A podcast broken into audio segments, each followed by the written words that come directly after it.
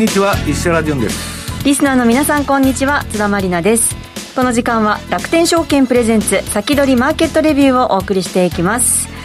パーソナリティは現役ファンドマネージャー石原潤さんです。はいこんにちは。よろしくお願いします。よろしくお願いします。それでは今週のゲストご紹介しましょう。今週は楽天証券株式デリバティブ事業本部長の土井正嗣さんにお越しいただきました。こんにちは。こんにちはよろしくお願いしますさて今日26日水曜日の東京株式市場で日経平均株価は3日続伸し181円56銭高の2万7431円84銭で終えました。土井さん足元いかがでしょう？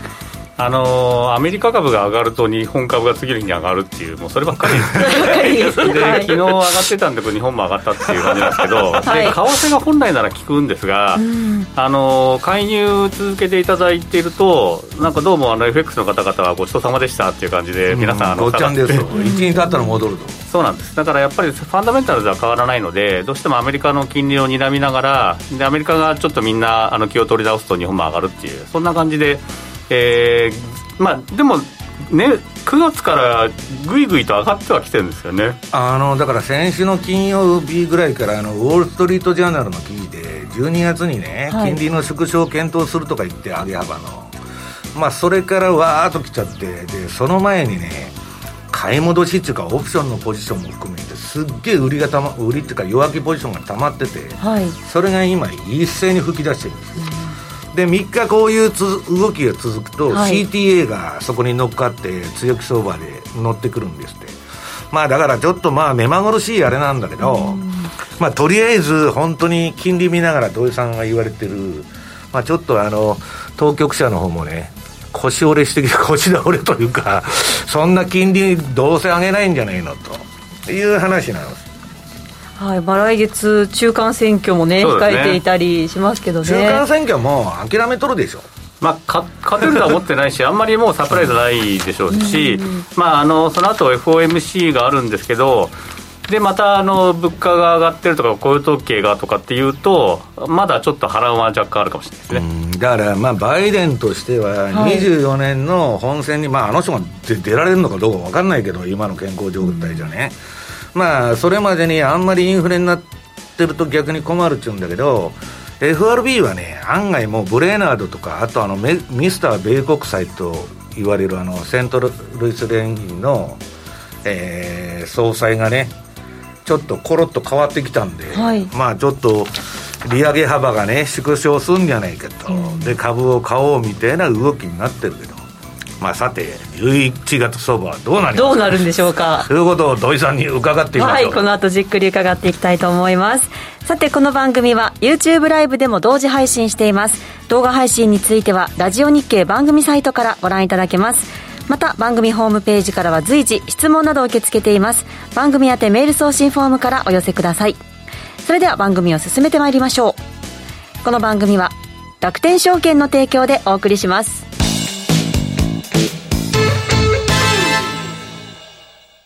豊富な情報量と多彩な機能で多くのトレーダーから支持を集めるマーケットスピード2。いよいよ待望の米国株取引に対応いたしました。米国株取引対応に合わせ、日本の夜間に動く米国市場をウォッチするための新機能、ヒートマップ機能も搭載。ヒートマップとは、株価の上昇、下落を色の違いや濃淡で視覚的に捉えることができる機能です。充実した機能で利用料金は0円。楽天証券のパソコン用トレーディングツール、マーケットスピード2をぜひご利用ください。詳しくは楽天証券マーケットスピード2で検索。楽天証券の各取扱商品等に投資いただく際は、所定の手数料や諸経費等をご負担いただく場合があります。また、各取扱商品等は価格の変動等によって損失が生じる恐れがあります。投資にかかる手数料等及びリスクについては、楽天証券ウェブサイトの投資にかかる手数料等及びリスクページや、契約締結前交付書面等をよくお読みになり、内容について十分にご理解ください。金融商品取引業者、関東財務局長、金賞第195号、楽天証券株式会社。ウィークリーマーケットレビューさあ、ここからは楽天証券株式デリバティブ事業本部長、土井正嗣さんにお話を伺っていきます。土井さん、よろしくお願いいたします。よろしくお願いします。えっ、と、まずですね、ちょっとお得な、あの、おお話をしたいと思うんですけども、お願いします。えー、マーケットスピード2にアメリカ株取引が搭載されて、で、こちらちょっとだけ出てると思うんですが、あの、ヒートマップついてて、はい、まあ、日本株とアメリカ株の状況を一目で分かって、あ、この株上がってるなとか、この株下がってるなっていうのは、非常に分かりやすいんですね。色分けされてるんですよね。これ使っていただくと、例えば今日の朝なんていうのは、はい、あのアメリカ株良かったはずだなと思って、パッと開けたらですね、あの時間外でマイクロソフトとか急落してるんですよ。まあ、個別のあれ、ね、でこれがあのこのヒットマップであの落ちてるっていうのがパッと分かるんですね、大きいはい、まあ、そんなこととか、あとこの後お話しするような銘柄選ぶときに、まあ、ご自分で50メガぐらいとか、まあ、30メガぐらいとか登録してたのを、どんな感じかなとか見ていくときに、これ便利なんで、うん、まあ、ぜひ使っていただければと思います。面積変わるのがいいですよね、これ。多くの銘柄とかを比べるときは本当便利で、で、えっ、ー、と、これを、マーケットスピード2を使ってアメリカ株を取引すると、えー、1000円取引、えー、手数料ごとに100ポイントプレゼントというですね、まあ、大盤ブールマイですね。ぜひ使っていただければと思います。エントリーして使っていただければと思います。で、えっ、ー、と、次がですね、あの、アメリカ株の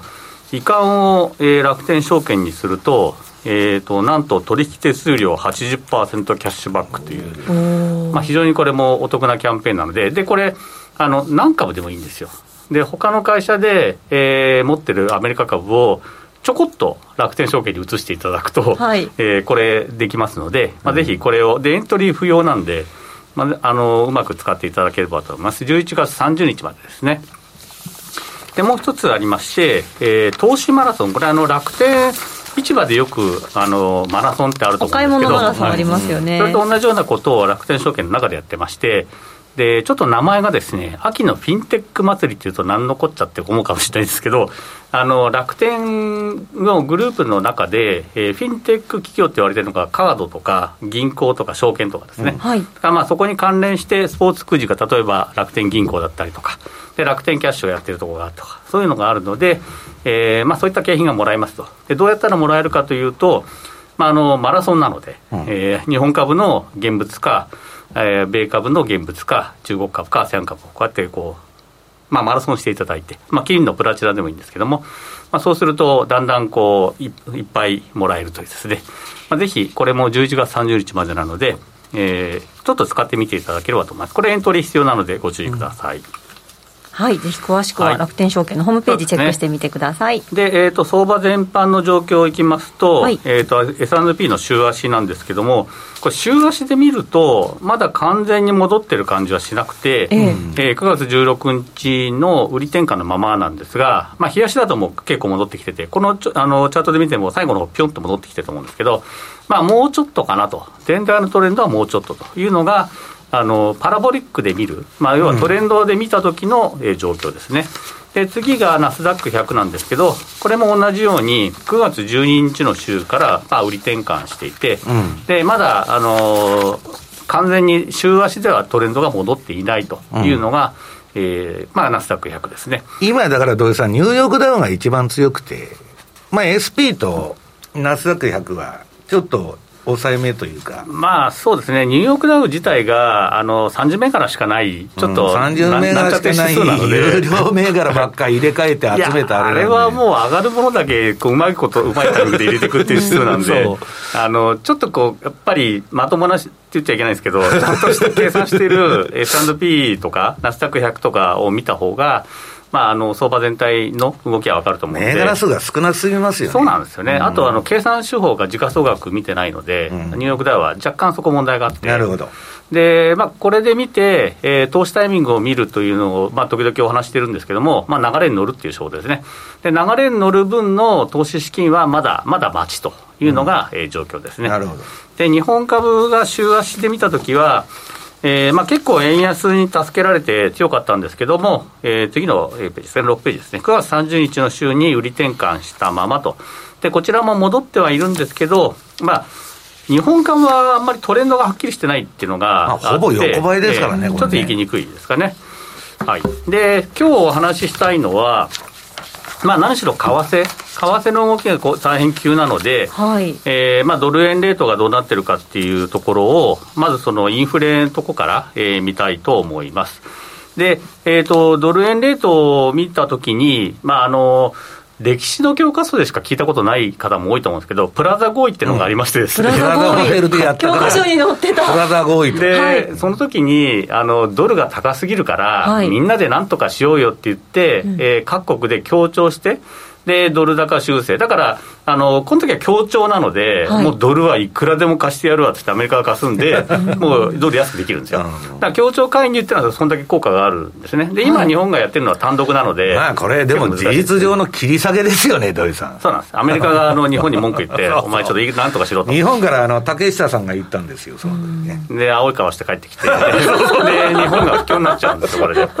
まあその後いろいろバブルになったりとかあるんですけど、まあその水準だけ見ると、この黒い線のようにガーッと、えー、調整した後は、まあ、よくよく見るとですね、あの100円から150円の間で、まあ、若干あの70円台につけたこともあるんですけど、まあ、レンジをこう、すあの為替が入ってですね、うん、で一方でどういう状況があるかというと、インフレーションで見ると、はい、この青いものがアメリカのインフレ率。で日本が赤いものなんですけど、うん、日本ってこの99年ぐらいからもうずっとデフレ、マイナスだったりするんですね。でその前もちょっと低くて、まあ、長いところを見ると、大体アメリカって年率2%ぐらいのインフレで、うん、で日本はほぼゼロっていう状況が長いと、ええ、でそのような状況だと、まあ、一般的に、まあ、経済の教科書とかでいうと、インフレのある国の通貨は弱くならないとおかしいよねっていうのが、あの理論の話なんですね。はい、でちょっとその次のページ見ていただくと、あの購買力陛下っていう、よくある新聞とかに出てくるんですけど、PPP って言われたりするんですね、はい、パーチェーシングパワーパリティっていうんですけど、でそれはやはりインフレ率を計算して、ある時点の為替レートが正しいというふうにして、そこから今の理論レートを出すものなんですね。で例えばこの黄色い線はプラザ合意のところの為あの、まあ、為替レート、両国の物価が正しいとして、そこを基準に、その後のインフレ率の差で見たら、はい、まあ、当然、アメリカはインフレ率が日本より高いので、うん、まあ、じわじわじわじわって円高にならないとおかしいよねと、うんうんうん、でそれで計算すると111円と。で、この PPP っていうのはちょっと若干問題がありまして、はい、どこの時点を基準にするかによって、値がもう全然違う。まあ、そうですね、どっかが正しいか誰も分かんないんですけど、はい、で仮に、じゃあここの2番目のところの、えー、2000年、この青いところですね、はい、青いところが正しいというふうに計算すると、えー、なんと今、64円になってないとおかしいって言ってなっちゃう、えー、これはないだろう。ってやっぱりどこが正しいって誰にも分かんないですけど、はい、まあ、仮にこれ決めていかなきゃいけないですね。えー、で、じゃあもうちょっと近いところの2015年を正しいと思って、この PPP を計算すると、今、90円になってないとおかしい、はい、それでも90円。ね、実際に何が言いたいかというと、はい、PPP の通りにならないってことなんですね。うん、で、なんでならないかっていうと、あの教科書通りに動かなくて、で記憶のに残るのはレンジだけなんですよ。だからドル円相場は110円だなとか、120円だなっていうことだけ残ってて、そのインフレ率の差っていうのは、みんな忘れちゃうんですな名目のレートだけ見てると、そうなんです、で名目しか残ってないっていうのが実態で、うん、だからそうすると、この PPP で今111円だなとかっていう新聞記事が出ると、こいつまた適当なこと言ってるなと思ってきてるのが正しいっていうことですね。で、ちょっと次のページ見ていただいて、はい、で今日この為替の話で、じゃあ、そう考えると、今150円だからおかしいっていうこと自体が実はおかしくて、この150円がずっと続いてると、例えば20年続いたら、今が正しいことになっちゃうじゃないですか。うん、そこから、ね、あの考えられると、まず、まあ、逆土井さん、逆に50円でも200円でも何もおかしくないっていう話で。そうなんです。うん、で、えっ、ー、と、為替を見るときは、まず過去のインフレ率の差、金利差は、その時だけで、もう過ぎたらもう、喉元過ぎたら忘れる。で、レンジだけ覚えてると。で適正水準とか購買力陛下は、話したい人の意図でどこでも設定できる、うん、もう自分が基準決めるかようにも資料を作れると。そうなんです、大、う、体、ん、エコノミストが好きなように作りますからね、で円高デフレになると不況になる、これはまず真なんですよ。はい、だからあの、あんまりやりすぎると、アメリカは不況になっちゃうんですよ。だから、だからどっかでやめたいっていうのがアメリカの心理。で、日本からすると、円安インフレなんで、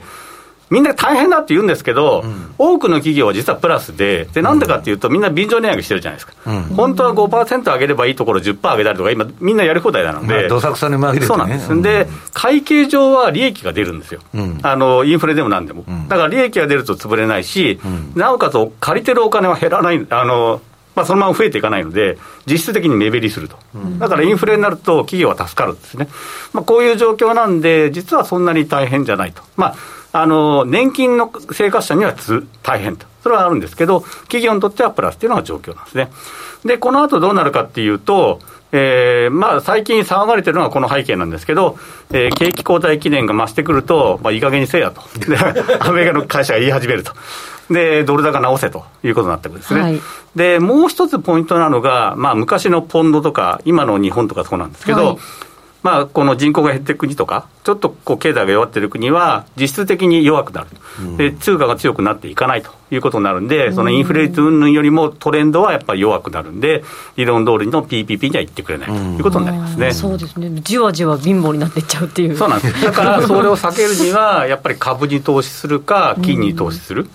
でまあ、日本の株でも輸出株ならいいんですけど、はい、まあ、そうじゃなかったら米国株ということになるかと思いますね。で、えっ、ー、と、まあ、これを踏まえて、これからのイベントっていうのが次なんですけども。はい、FOMC も控えてますね。はい。いや、また FOMC を超えるか超えないかでハラハラしちゃうんですけど。ドキドキしちゃいます、もう。で、えっ、ー、と、11月の2日ですね。はい、えー、まあ、予想では、えー、50ベース0.5%から0.75と言われてるんですけど、ちょっと前まではみんな0.75って言ってて、うんうんうん、今はもしかしたら0.25もあるんじゃないのとか言ってますけど、まあ、予定通り0.75上げたらやっぱり株は下がるかもしれないし、というところ方ですね。で、12月13、14でやっぱ、まあ14の方ですね。とはいええー、雇用統計はその間に、えー、11月4日と12月2日に挟んでいます。はい、で、最近はあの物価指数でも荒れるので、でそれが11月10日なんですね。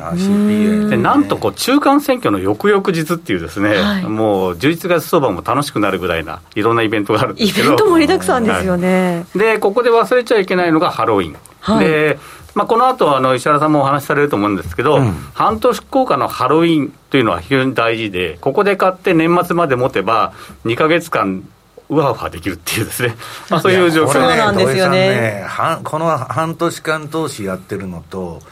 逆の投資、5月に買って10月で売るんで、もう天と地ほどの差があるんですよ。えーで、これ、ハロウィンのほかに、あの、この前ご紹介したセントレッジャーデーというのは9月にあって、はい、で、9月の末に買ってたら、えー、先月から今月まで、なんか知らないけど上がったという状況になってたと思うんですよ。結果的にそうなりましたね、はい、だから目をつぶって買うっていうのが先月は良かったということになりますね。で、今月は、アノマリでいけば、やっぱりそうなるので、はい、投資のヒントとしては、えー、今年はどうするって言ったときに、やはり3分法がいいかなと。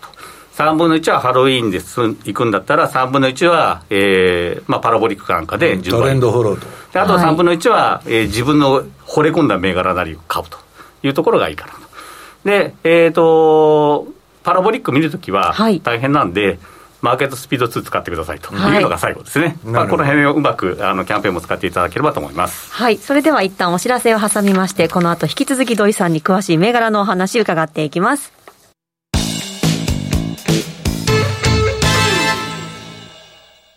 世界的な有料企業へ投資でき、ますます成長を続ける米国株式市場。そんな米国株で信用取引にチャレンジしてみませんか？楽天証券では、どこよりも早く、米国株信用取引サービスの提供を開始いたしました。信用取引を活用すれば、元で資金の最大2倍の取引ができ、値動きが大きい米国株を1日に何度も売買できます。さらに、信用取引なら、売りから取引を始めることができるので、下落相場の時でも利益を狙うことができるのです。今よりもっと米国株トレードの幅が広がります。詳しくは、楽天証券、米株信用で検索。楽天証券の各取扱商品等に投資いただく際は、所定の手数料や諸経費等をご負担いただく場合があります。また、各取扱商品等は、価格の変動等によって損失が生じる恐れがあります。投資にかかる手数料等及びリスクについては、楽天証券ウェブサイトの投資にかかる手数料等及びリスクページや、契約締結前交付書面等をよくお読みになり、内容について十分にご理解ください。金融商品取引業者、関東財務局長、金賞第195号、楽天証券株式会社。先取り、マーケットレビュー。さあではこの時間も引き続き土井さんに伺っていきます。まずは前回ご出演時の9月28日銘柄の振り返りから参りましょう。はい、えっ、ー、と、9月28日に上げた銘柄ので、えー、2620の米国債1年から3年インデックス、これ、もうほとんどドルドル高に助けられた感じもあるんですが、うんえー、2.9%上がってますね。はい、で、9202のアナは、まあ、何しろインバウンドもあるし、旅行支援もあるしということで、5.8%上がってます。上げましたね。で、ロッキード・マーチンは、えーと、13.7%と大きく上がってますね。はい、あのまあ、いろんな、えーと、発注もついにアメリカ政府から入っているということで、えー、かなり良くなってます。で、ターゲットも4.9%、まあ、これ、相場全体いいんで、ターゲットも一緒に上がってますね。で、バーテックスファーマシューティカルズは、まあ、若干少なめですけども、はい。えー、2.5%。S&P が同じ期間に3.1%上がってるので、まあまあ、相場並みという中で、えー、特にいいのが、えー、アナとロッキード・マーチンと、まあ、ターゲット、まあ、この辺が良かったなという感じですね、うん、あれ、土井さん、あの口を挟んであれですけど、JAL はどうなんですか、まあ、JAL も同じように悪くないと思いますよ、うん、あの当然、日本の方々がこれから動きますし、うん、で今まで減便してたところも戻すので、まあ、とはいえあの、パイロットとかあの、キャビンアテンダントの方を呼び戻したりとか、するところとか、飛行機のその運航体制を整えるのに若干時間かかると思うんですけど、まあ、何しこの3年間苦労したところが戻るという意味では一緒だと思います。なるほどで、えっ、ー、と、継続銘柄がですね、えー、次のページなんですけども、えー、ちょっと悪くてですね、あの、まあ、これ、先週の金曜日まで見たので、えっ、ー、と、今日見ればもうちょっといいんですけど、えー、シマノが、えー、結構下がってまして、えー、10%下がってます。で、ルルレモンは3.5%下がっていて、で、ラスベガスサンズはちょっと下がってるんですけど、まだあのトレンドこれは悪くないので、まあ、これは残りと。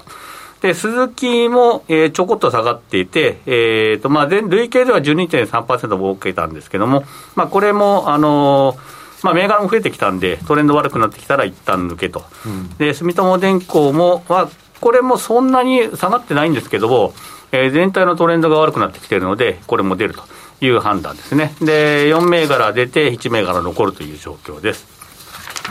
で、えっ、ー、と、今週の投資アイデアなんですけれども、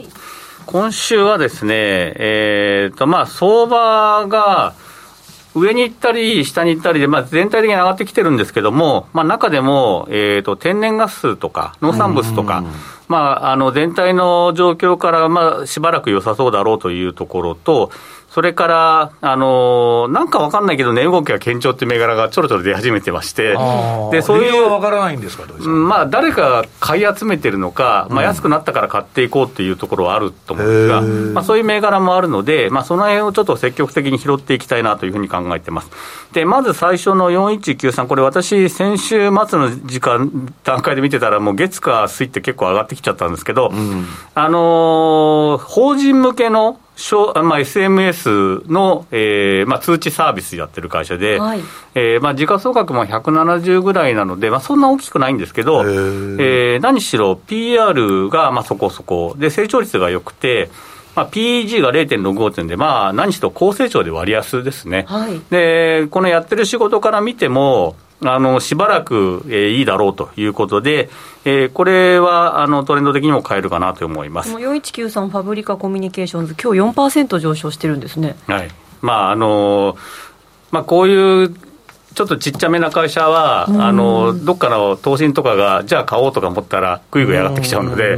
まあ、その辺もあの今、まあ、買いが入ってるのかもしれないですし、はい、まあ、その辺はちょっと分かんないんですけど、えーまあ、こういったところはトレンドに乗っていければなと思ってます。はい、で次があの APA ってあの、アパッチっていう名前で知られてる会社なんですけども、はいアメリカとかイギリスとエジプトで天然ガスやあの採掘してる会社ですね、うん、で、えーと、何しろ天然ガスは、まあ、あのご存知の通り、ウクライナであんな状況ですので、うん、まあ、あのヨーロッパとか、えー、天然ガス欲しくてしょうがないと。まあ、そうなってくると、えー、ここの会社はますます良くなる。何しろここのところの売上成長率33.8%と ものすごい伸びでして PR3.4 倍って何なんだこれはっていう感じなんですけど。3.4倍。まあ、あの利益が伸びすぎたってことですね。ですから、まあ、これが続くかどうかっていうところもあるんですが、まあ、それにしても配当利回りも高いし、まあ、十分いけるんじゃないかなというふうに思っております。で、3番目、これはもう、あの、農業機械の大手、ディアですね。ディアというんですけど、はい DE、ディアですね。えー、DEERE じゃないですかね。はい、で、えっ、ー、と、PR16 倍で、えー、成長率も、まあ7%程度。何しろ PG が安いと。0.5と。いうことなんで、これはちょっと割安になってるんで、えー、まあ、業績もいいんで割安になってるんですけど、まあ、拾えるんじゃないかなと。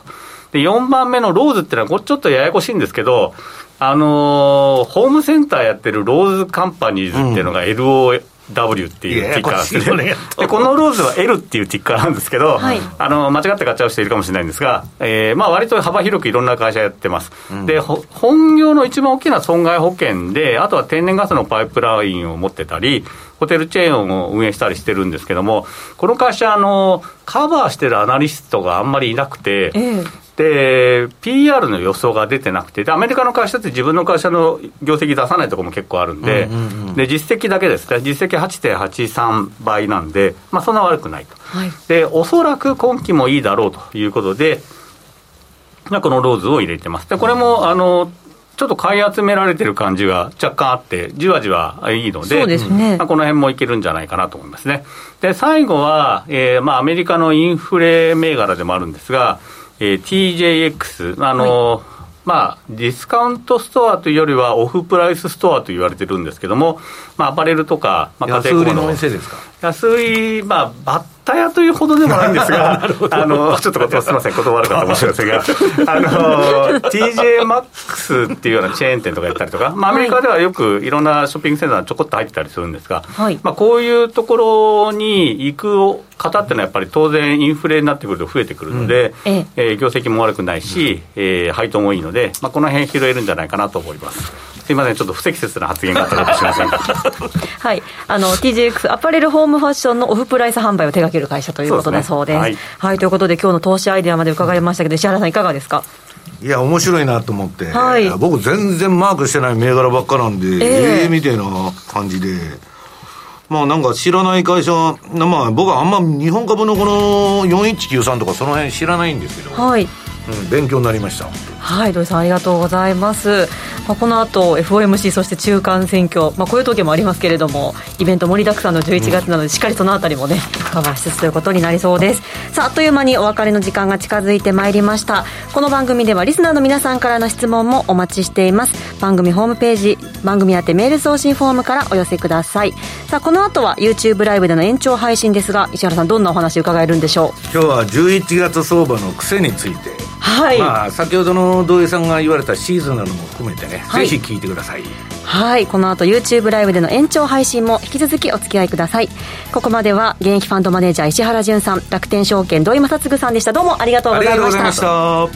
この番組は楽天証券の提供でお送りしました